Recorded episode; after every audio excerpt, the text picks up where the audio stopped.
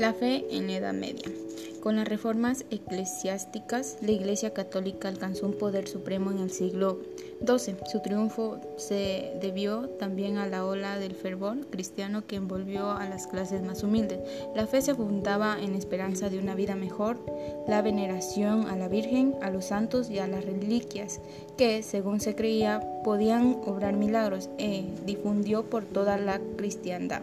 Por otro lado, la Iglesia orientaba a sus feligreses, evitando cayeran en herejías o falsas creencias. Para conseguirlo contaba con dos poderosas armas, la excomunión y la inquisición. A través de la excomunión se expulsaba de la iglesia todo aquel que no obedecía sus órdenes.